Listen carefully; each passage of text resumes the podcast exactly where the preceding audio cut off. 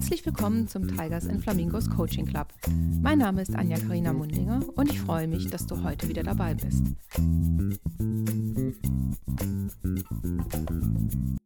Heute bei mir auf meiner virtuellen Bühne ist ein spezieller Gast. Sie begleitet mich schon seit langem in meinem Coach-Leben und zwar mal akkurat ist seit Beginn meiner Ausbildung.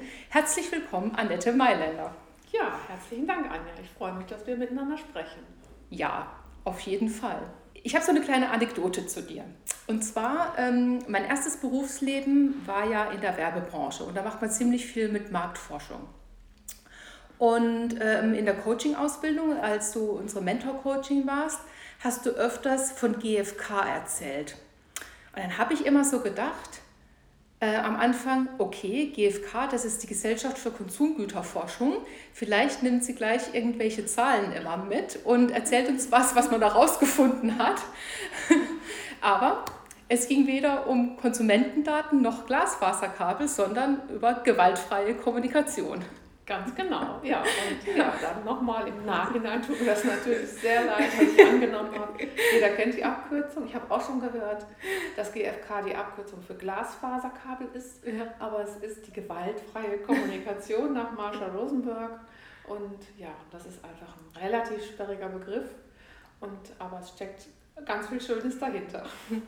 Ja, genau. Und deshalb hast du das hast du auch erklärt. Und dann war mir klar, dass es viel cooler ist als Marktforschungsdaten weil ähm, da geht es um, für mich als Außenstehende war das extrem interessant ähm, zu sehen, was es überhaupt ist und was denn gewaltig, ich sage jetzt mal gewaltige Kommunikation ist. Und da hast du uns auch schon viele Beispiele genannt. Ja, genau. Also wenn man den Begriff hört, gewaltfreie Kommunikation, dann kann man dazu sagen, dass selbst Marshall Rosenberg, der das erfunden hat, mhm. Mit diesem Begriff nicht so glücklich war, aber bis dem das so richtig aufgefallen ist, war der Begriff schon eine Marke und da konnte er den auch nicht mehr zurücknehmen. Also wenn du was suchst über gewaltfreie Kommunikation, dann findest du darunter, was andere nennen es auch wertschätzende Kommunikation. Okay. Und, und darum geht es eben einfach, dass wir uns besser äh, stellen im Leben und mit anderen Leuten zusammen, wenn wir versuchen, die Räume weit zu machen, wenn wir mhm. den anderen die Möglichkeit lassen, auch ihre Bedürfnisse und Gefühle erfüllen zu können und wenn wir nicht strikt vorgeben, du musst etwas machen oder in Schubladen packen oder mhm. vergleichen oder urteilen. All das sind Beispiele für nicht gewaltfreie Kommunikation. Und vielleicht mhm. kannst du dir vorstellen, dass natürlich ein Tritt vors Schienenbein richtig wehtut. Das Klar. ist Gewalt. Wenn jemand ähm, dich aber in einem Gespräch beleidigt oder ähm, sagt, ach ja, das hat deine Vorgängerin wirklich viel, viel besser gemacht, mhm. dann kann das manchmal viel länger schmerzen als der Tritt vors Schienenbein. Und das ist dann ja. Gewalt in der Kommunikation. Okay. Ja, das finde ich mega spannend, weil eben dieser Begriff der Gewalt, der war ja immer, also man setzt ihn ja gleich mit Brutalität, also ich mhm. zumindest. Und deshalb habe ich mal gedacht, hm, so Gewalt, ich, ich spreche zwar manchmal im Imperativ, aber das ist ja dann nicht Gewalt für mich normalerweise. Hast du ähm, so ein ganz banales, alltägliches Beispiel? Ähm, ja, ganz viele eigentlich. Und das, das fängt damit an, dass wir anderen Leuten sehr oft Motive unterstellen. Okay. So äh, beispielsweise wenn ich einkaufen bin und jemand fährt mit seinem Einkaufswagen in meine Fersen, mhm. dass ich mich dann umdrehe und sage, was meinen Sie denn, was Sie hier sind? Drängen Sie doch nicht so. Was fällt Ihnen ein? Sie könnten auch mal Rücksicht nehmen. Okay. So, sowas passiert ja. Also, dass mhm. einem jemand eigentlich versehentlich zu nahe kommt und wir dann sofort sehr, sehr hart und schroff reagieren. Und dann, wenn ich mir gleichzeitig vorstelle, dass ja niemand morgens aufsteht mit der Absicht, wollen wir mal schauen, ob wir die Annette Mailänder im Supermarkt treffen und wenn, dann fahre ich ja in die Hacken. So, darum, darum geht es ja nicht. Und Gewalt okay. fängt da an, wo ich jemandem was unterstelle. Mhm. Oder auch, wo ich mit meinem Partner in Konflikt gerate, mhm. weil er eine andere Vorstellung von Ordnung hat. Und wenn ich ihm dann Vorwürfe dafür mache, und äh, ihm vielleicht auch irgendwas androhe, Liebesentzug zum okay. Beispiel, dann ist auch das Gewalt in der Kommunikation. Und letzten Endes treffe ich damit nicht die Wirklichkeit und auch nicht die Absichten, die er hatte. Mhm. Und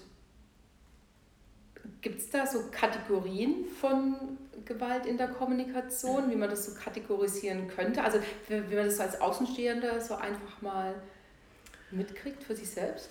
Ich glaube, jeder, der nicht gewaltfreie Kommunikation gelernt hat, der spürt, wenn es, wenn es nicht gewaltfrei zugeht. Ja. Also alles in der Kommunikation, was dazu führt, dass jemand anderer seine Bedürfnisse durchsetzt, ohne Rücksicht auf, auf deine zu nehmen. Okay. Der handelt nach dem Modell der gewaltfreien Kommunikation schon mit Gewalt. Also Aha jemand, der beispielsweise deine Vorgesetzte ist und dir sagt, ähm, Frau Mundiger, ähm, das hier muss bis 17 Uhr fertig werden. Mhm. Und nicht fragt, ob das für dich ähm, passt, ob du andere Dinge okay. zu erledigen hast oder ob du vielleicht sogar einen privaten Termin hast, der würde sein Bedürfnis nach einer pünktlichen Fertigstellung, ohne nach deinem zu hören, versuchen durchzusetzen. Und mhm. darum ist dieser Gewaltbegriff auch für viele im Alltag so schwer zu verstehen, weil ja. zum Beispiel deine Vorgesetzte sagt, ja, aber warum? Mhm. Die Anja ist doch meine Mitarbeiterin. Ich genau. werde ja doch noch sagen können, was sie zu tun hat. Natürlich kann sie das machen, ja. Kraft ihrer ähm, Hierarchieposition. Wenn sie aber mit dir kooperieren möchte, ist es immer leichter zu verstehen, in welcher Situation befindet sich die andere Person gerade. Was braucht die gerade? Wie geht es der gerade? Mhm. Und dann kann ich mich da ähm, besser annähern an eine ja, gemeinsame Strategie, etwas, das beide Bedürfnisse in Erfüllung gehen lässt. Mhm. Also wird es in dem Fall dann schon reichen, wenn man einfach fragen würde, ist es okay für dich? Zum Beispiel. Oder okay. wenn sie auch sagen würde, du Anja, das ist ganz wichtig, weil mir gerade Verlässlichkeit gegenüber dem Vorstand wichtig mhm. ist und ich bin schon total nervös, weil ich es noch nicht fertig habe, ich brauche deine Hilfe, passt das für dich? Und dann könntest du sagen, eigentlich nicht, aber ich höre gerade, dass es für dich wichtig ist, darum mache ich es gerne. Dann trage ich gerne dazu bei, mhm. dass es dir jetzt in diesem Moment gut geht. Mhm. Hört sich unheimlich theoretisch ja. an, aber es funktioniert tatsächlich und diese sich umständlich anhörende Sprache führt im Ergebnis ganz oft dazu, ähm, dass wir hinterher mehr Zeit sparen, mhm. weil da kein Konflikt entsteht.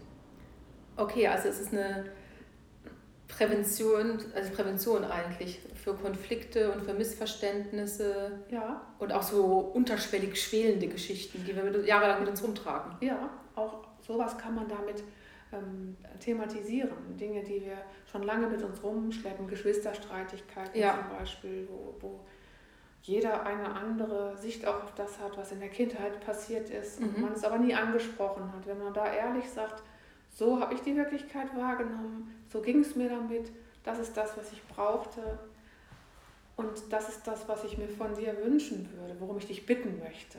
Dann mhm. wäre ich schon einen ganzen Schritt weiter. Und damit habe ich dir gerade schon die vier Schritte der gewaltfreien Kommunikation ja. untergeschoben. Ja, genau. Ich überlege gerade so, was sind denn die vier Schritte? Genau, das ist vielleicht das, was viele schon mal gehört haben, dass gewaltfreie Kommunikation sich vier Schritte bedient. Mhm. Und diese vier Schritte heißen zum einen Beobachtung, Gefühl, das dritte ist das Bedürfnis und das vierte ist die Bitte. Okay. Das ist ein Schema, das häufig auch gelehrt wird und mit dem es leichter möglich ist, gewaltfrei und empathisch zu kommunizieren, indem man das nämlich einfach voneinander trennt. Mhm. Also, es fängt schon damit an, dass äh, das wäre auch so eine kleine Übung für den Alltag, also so als kleiner mhm. GFK-Splitter, dass man sich einfach mal vornimmt, im Alltag zu beobachten, was passiert eigentlich gerade, was sehe ich, mhm. ohne zu urteilen. Okay. Das machen wir ja ganz oft nicht, wenn wir Menschen auf der Straße sehen, dann liegt dieses Urteil, der macht gerade das und das, das ist doch bestimmt ein was auch immer. Mhm. So, also mhm. negative Unterstellung und eine wunderbare Übung ist, ähm, einfach Leuten äh, etwas Wohlwollendes zu unterstellen. Mhm. Also wirklich zu beobachten, da ist ein Mann und die Hose von dem Mann hat diese Farbe mhm. und dieser Mann ist gerade über die Ampel gegangen, obwohl die Ampel rot gezeigt hat. Das war jetzt eine Beobachtung. Mhm. Und wenn ich dem was Negatives unterstellen würde, würde ich sagen, dem ist wohl total egal, ob hier Kinder zuschauen. Hauptsache, er kommt schnell dahin, wo er hin will. Mhm. Die wohlwollende Unterstellung könnte dann ganz anders lauten. Ja. Sicher hat er einen guten Grund dafür, mhm. dass er in diesem einen Fall die Regeln nicht beachtet hat. Ich weiß aber nicht, ob er die Regeln nie beachtet. Das mhm. ist auch so ein Signalwort, so dieses Verallgemeinern, nie und okay. immer und ja, genau. alle und mhm. jeder. Das sind alles Kennzeichen von Sprache, die nicht zur Einigung führt. Mhm. Ja, da wollte ich dich eh doch danach fragen, ob es so No-Go-Wörter gibt. Also das ist schon eine genannt. Mhm. Immer wenn man ähm, jemanden zu Hause beispielsweise, nie räumst du auf. Ja, genau. Das, das ist so, dass wenn das jemand zu dir sagt, ja. dann äh, fühlt sich das ja auch nicht so an, als hätte dieser jemand dich wirklich gesehen. Ja. Weil er dich ja auch gar nicht immer sieht. Richtig. Dann kann das durchaus sein, dass in fünf Situationen, in denen ihr ähm, gemeinsam in dieser Wohnung wart, du den Küchentisch nicht abgeräumt hast, mhm. aber vielleicht in 500 anderen Situationen, als er gerade nicht geguckt hat, genau. hast du es doch gemacht. Also jede Verallgemeinerung hat ein gro eine große Chance, dass sie die Wahrheit nicht abbildet. Okay. Und ja, jetzt nur meine Wahrnehmung aus. Weil es nur deine. Genau. Also das auch zu akzeptieren. Meine Sicht auf die Welt muss nicht deine Sicht sein. Mhm. Ist auch ganz hilfreich, um sich so eine Haltung der Gewaltfreiheit anzugewöhnen. Also wenn wir jetzt zum Beispiel hier so sitzen, ich kann ja aus dem Fenster gucken und dann kann ich sagen, hier in diesem Raum ist es wirklich wunderbar. Man sitzt an jeder Stelle hier so ganz herrlich, weil man einen guten, weiten Ausblick hat. Dann stimmt das gerade für mich. Ja. Für dich stimmt es schon nicht mehr. Bisschen anders, ja. genau. ja. Und so ist das, ja. das ist ja nur eine ganz einfache Situation. Aber ja. es gibt andere Situationen, die viel komplexer sind. Ja. Und wenn ich mit dir ein Streitgespräch führen möchte und einfach davon ausgehe, dass mein Blick auf die Welt, das ist jetzt die Welt. Mhm. Das ist die Wirklichkeit. Und wenn ich dich nicht vorher frage, Anja, wie sieht denn deine Wahrnehmung aus, dann haben wir an der Stelle schon den nächsten Konflikt. Ja. Dann kommen wir gar nicht dazu, uns darüber auszutauschen, was gerade wirklich zwischen uns nicht in Ordnung ist, sondern wir halten uns an etwas aus, auf, was ich für die Wahrheit halte, aber was nicht deine Wahrheit ist. Mhm. Ähm, ich gehe mal ganz kurz zurück an meine Situation, in die ich in der Kindheit oft hatte. Da habe ich immer gehört, ähm, du räumst nie deine Schultasche weg. Oder andersrum, bitte räum jetzt mal deine Schultasche weg. Mhm. Der erste Fall war nicht gewaltfreie Kommunikation. Ja. Und beim zweiten, das war ja eine Bitte, auch wenn es ein Imperativ war. ja, wie war das denn für dich? Was hast du denn gehört, wenn jemand zu dir gesagt hat, bitte räum deine Schultasche weg? Ähm, das war eine Mischung zwischen hm, erwischt und mir sagt jemand, was ich zu tun hatte. Das fand ich nicht so cool. Beim ersten war ich peinlich berührt, natürlich, weil ich ja wusste, ich habe was falsch gemacht. Und beim zweiten Mal war es ein Unwohlsein. Mhm. Ja, genau. Und beides sind auch Zeichen dafür, äh, dass ihr gegenseitig nicht gesehen habt, worum es der anderen Person jeweils ging. Und dieses, ja. Ne, dieses Beispiel ist ja gar nichts äh, Besonderes. Das passiert genau. ja ganz oft und gleichzeitig fühlt es sich ja in der Situation für beide Seiten überhaupt nicht komfortabel an. Ne? Ja. Weil deine Mutter oder dein Vater, wer immer das zu dir gesagt hat, hat dir ja nicht erklärt, worum es darum ging, dabei ging. Ne? Also genau. zum Beispiel, also nehmen wir mal an, wenn wir diese vier Schritte der gewaltfreien Kommunikation entlang gehen, dann könnte deine Mutter sagen, also auf GFK schematisch, ich lerne eine Fremdsprache. Liebe Anja, wenn ich sehe, dass deine Schultasche hier auf dem Boden liegt, und das habe ich im Übrigen in dieser Woche schon an fünf Tagen gesehen, mhm.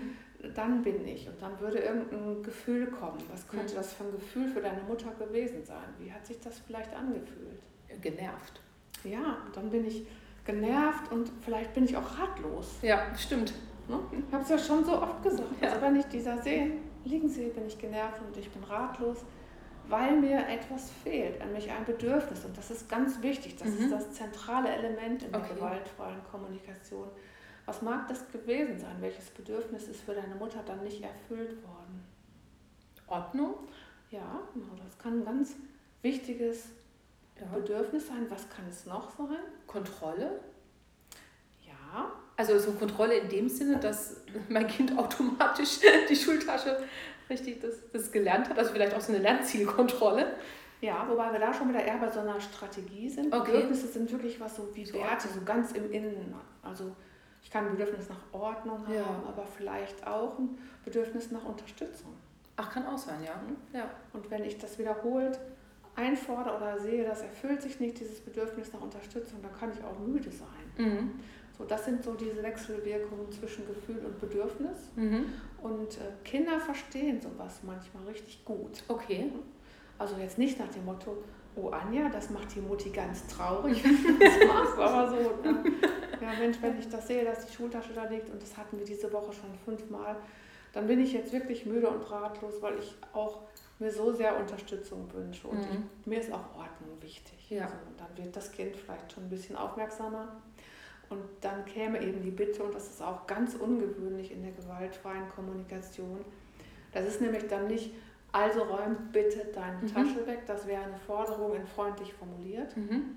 Die Bitte ist immer eine, ähm, ja, ein Vorschlag, ein Angebot an eine andere Person, dass diese Person annehmen oder ablehnen kann. Mhm. Also in dem Moment, wo ich mit einem Nein leben kann, dann ist es eine Bitte gewesen. In dem Moment, wo ich dann nicht mitleben kann, war es keine. Aha. Und auch das hört sich wieder sehr theoretisch an, aber du Mhm. als kleine Anja hättest das durchaus gespürt. Mhm. Und die Bitte müsste nicht unbedingt immer lauten, ähm, Anja, kannst du die Tasche wegräumen? Dann hättest du vielleicht gesagt, nein. Mhm. Ich könnte dich auch fragen, kannst du mir sagen, was für dich das Gute daran ist, dass die Tasche da liegt? Mhm. Ähm, da hätte ich vielleicht gesagt, da muss ich sie nicht die Treppe hochtragen. Ach so. Die schwere Tasche, ja. Ah, okay. Und dann seid ihr schon auf einer ganz anderen Ebene. Weil Ja. dann hätte deine Mutter gehört bei dir, ach so, die Anja hat die Tasche da immer liegen lassen, weil wenn die daran denkt, die weiterzutragen, dann fühlt sie vielleicht sogar Schmerzen, Mhm. weil sie da auch das Bedürfnis nach Unterstützung hat. Und wenn man an so einem Punkt ist, kann man andere Lösungen finden. Mhm. Sonst ist das immer dieses, du räumst jetzt die Tasche da weg, nein, mache ich nicht, du machst es doch. Und dann macht man es vielleicht, aber Ja. am nächsten Tag schon wieder nicht, sondern Mhm. die GfK guckt einfach dahinter oder diese Haltung Mhm. führt dazu, dass man dahinter guckt, was ist eigentlich der gute Grund dafür, dass jemand etwas tut oder nicht tut. Mhm. Und das finde ich, das ist auch der Zauber, der da drin liegt, dass man bei diesen Bitten nicht immer versucht, das durchzusetzen, was man ursprünglich wollte, sondern eben auch zum Beispiel fragt, Mhm. wenn ich dir das sage, wie ist das für dich? Okay. Das ist ein komplett anderer Ansatz, Ja, wie ich finde. Also, ich glaube, das hätte viele Konflikte auch in der Pubertät gelöst. ja. ja. Also wirklich jetzt. Mhm. Weil ich glaube, da ist man eher so hormonell schon so auf Krawall. Wenn da mal jemand fragen würde, was ist denn eigentlich dahinter, hätte man sich da viel wohler gefühlt. Ja. Ja, und du, du kennst das ja auch aus unserer Coaching-Ausbildung. Die Warum-Frage ist immer sehr konfrontativ. Da Richtig. versucht man sich zurück zu rechtfertigen. Aber die Frage danach, was, was ist dann der Grund für dich? Oder Ja. ne, kannst du mir erklären, äh, was das für dich wichtig macht? Mhm. Oder auch, kannst du mir sagen, wie das für dich ist, wenn ich dir das jetzt mitteile? Ja. dann bin ich auf einmal, das habe ich bei dir auch gerade gemerkt, dann merke ich, du fängst an, darüber nachzudenken. Mhm. Dann bist du nämlich nicht mehr in der Konfrontation, so wenn die das will, mache ich es nicht, sondern dann guckst du auf dich. Und das ist auch Ziel bei der gewaltfreien Kommunikation, jemanden auch in einen Moment der Innenschau zu bringen. Dann äh, hört so diese sogenannte Wolfsenergie, so nennt Mhm, Marsha Rosenberg okay. das, die Wolfsenergie nach außen auf. Also der Wolf ist eben so mit Krallen und Klauen dabei, der wird auch schon mal laut. Ja, klar. Und, und die Giraffe ist das Tier, was symbolisiert, dass man eben einen gewissen Überblick behält, dass man keine natürlichen Feinde hat, dass Mhm. man die Situation aus einer Metaperspektive anschaut und gelassen auch mal ein Stück zurücktritt und mit einem Vorwurf auch umgehen kann, ohne unmittelbar zurückzuschlagen. Ja, auf jeden Fall. Ich habe jetzt gerade noch diese Schulranzen-Situation nochmal weitergedacht. Ne? Und ich habe dann überlegt, weshalb hat mir das damals dann so große Mühe bereitet? Natürlich nur bis zum gewissen Alter, ne? Dies, dies die Treppe hochzutragen. Das war ganz einfach. Ich kam aus der Schule und ich hatte Hunger. Mhm. Und ich wollte halt die Schul den Schulranzen loswerden, dann an Napf gehen, Energie und dann habe ich ja die Schultasche hochgeschleppt. Ja. Das ist ein gutes Beispiel dafür, dass es unterschiedliche Strategien gibt. Wahrscheinlich brauchtest du ja, wenn dein Zimmer oben lag, im Ja. Verlauf des Tages ohnehin irgendwann die Schultasche. Eben. Und ihr habt Eben. euch auf der Ebene der Strategien abgearbeitet, ohne dahinter zu schauen. Und ja. ne, wenn deine Mutter vielleicht nachgefragt hätte, hätte sich das geklärt. Ich bin so hungrig, Anja, wie geht's dir gerade? Ja. Ich komme gerade aus der Schule, ich hatte sechs Stunden und so richtig Spaß hat es nicht gemacht. Und jetzt bin ich einfach müde und genervt und ich habe so einen Hunger. Mhm. Ich würde mich jetzt gerne erstmal ausruhen. Wäre das okay, wenn ich die Schultasche danach hochtrage? Dann ist es, ist es eine ganz andere Strategie. Und wenn deine mhm. Mutter gehört und verstanden hätte, worum es dir geht, dann wäre das vielleicht für sie auch eine Möglichkeit gewesen, das, das hinzunehmen. Ja.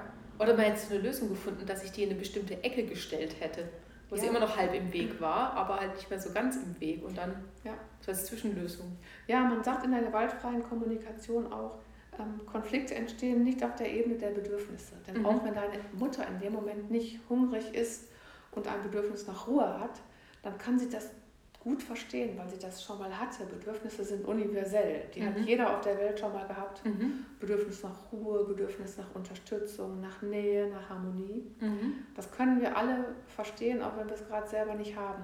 Der Streit entsteht auf der Ebene der Strategien. Mhm. Die Strategie deiner Mutter ist, die Schultasche kommt weg, sobald du das Haus betrittst. Mhm. Deine Strategie ist, die Schultasche kommt dann weg, wenn ich wieder Kraft im Bauch habe. Genau. Und es gibt aber noch ganz andere Strategien. Mhm.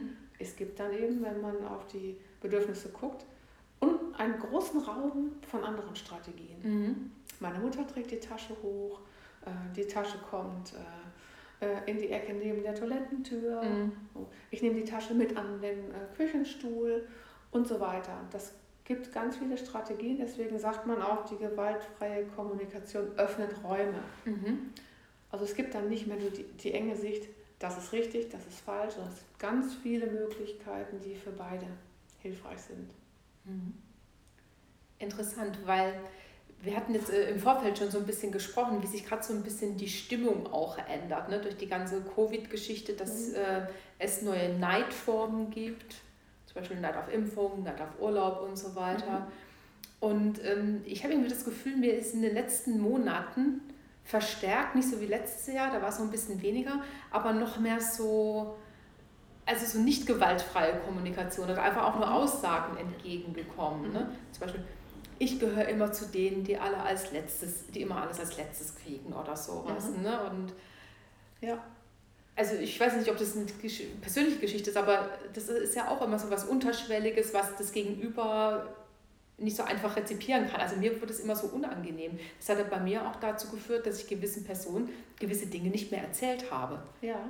Was auch nicht angenehm ist, ne? Mhm. Ja, ich glaube auch, dass die Atmosphäre sich in vielen Kontexten angespannt hat, weil wir alle natürlich oft ein Bedürfnis nach Ruhe haben, mhm. manchmal auch ein Bedürfnis nach, nach Abgrenzung, Bedürfnis nach Berechenbarkeit und Perspektive.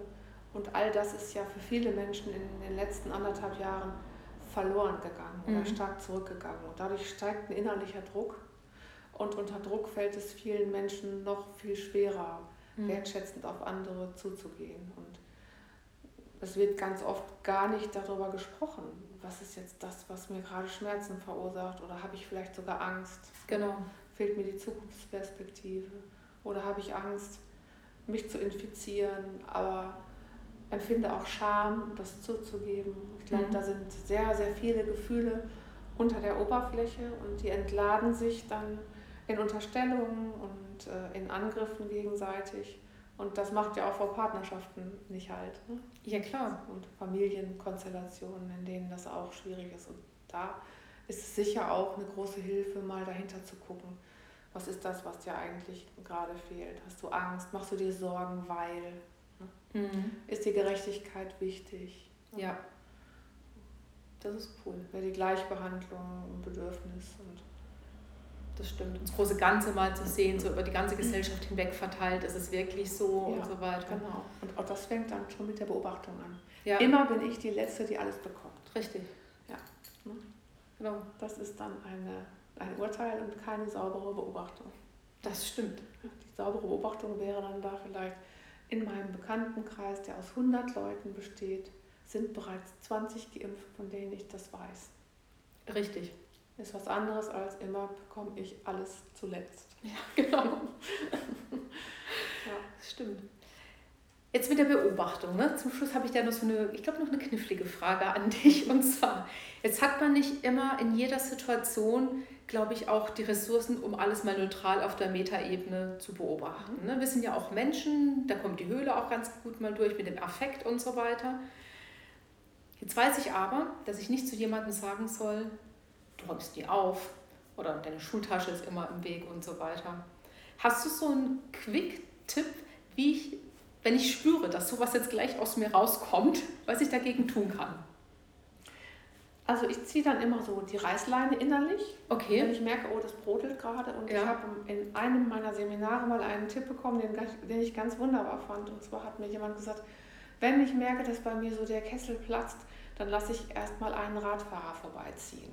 Aha. Das heißt, ich, ich gucke so irgendwo hin, in die Ferne, kann hier gerade ganz gut gucken und dann stelle ich mir den Radfahrer vor und der fährt da so entlang an der Horizontlinie, so von rechts nach links. Wir mhm. sehen immer noch, es wird dann nochmal langsamer und jetzt, jetzt ist er weg.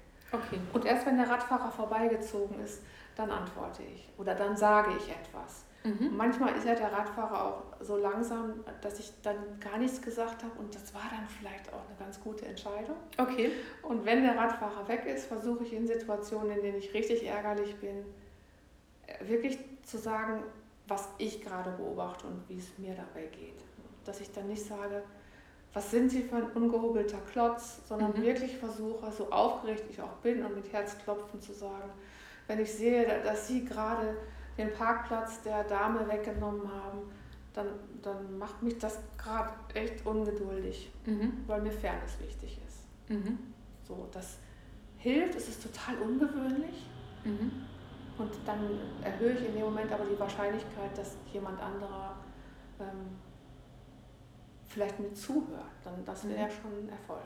Mhm. Also dann diese berühmten Ich-Botschaften, hat ja jeder mhm. schon mal gehört. Mhm. Genau. Wirklich bei sich bleiben, in Verbindung oder nach dem Radfahrer. Mhm. Das ist oft schon deeskalierend. Okay, dann aber nicht Tour de France, sondern der ganz normale Radfahrer? Ja. Okay. Genau.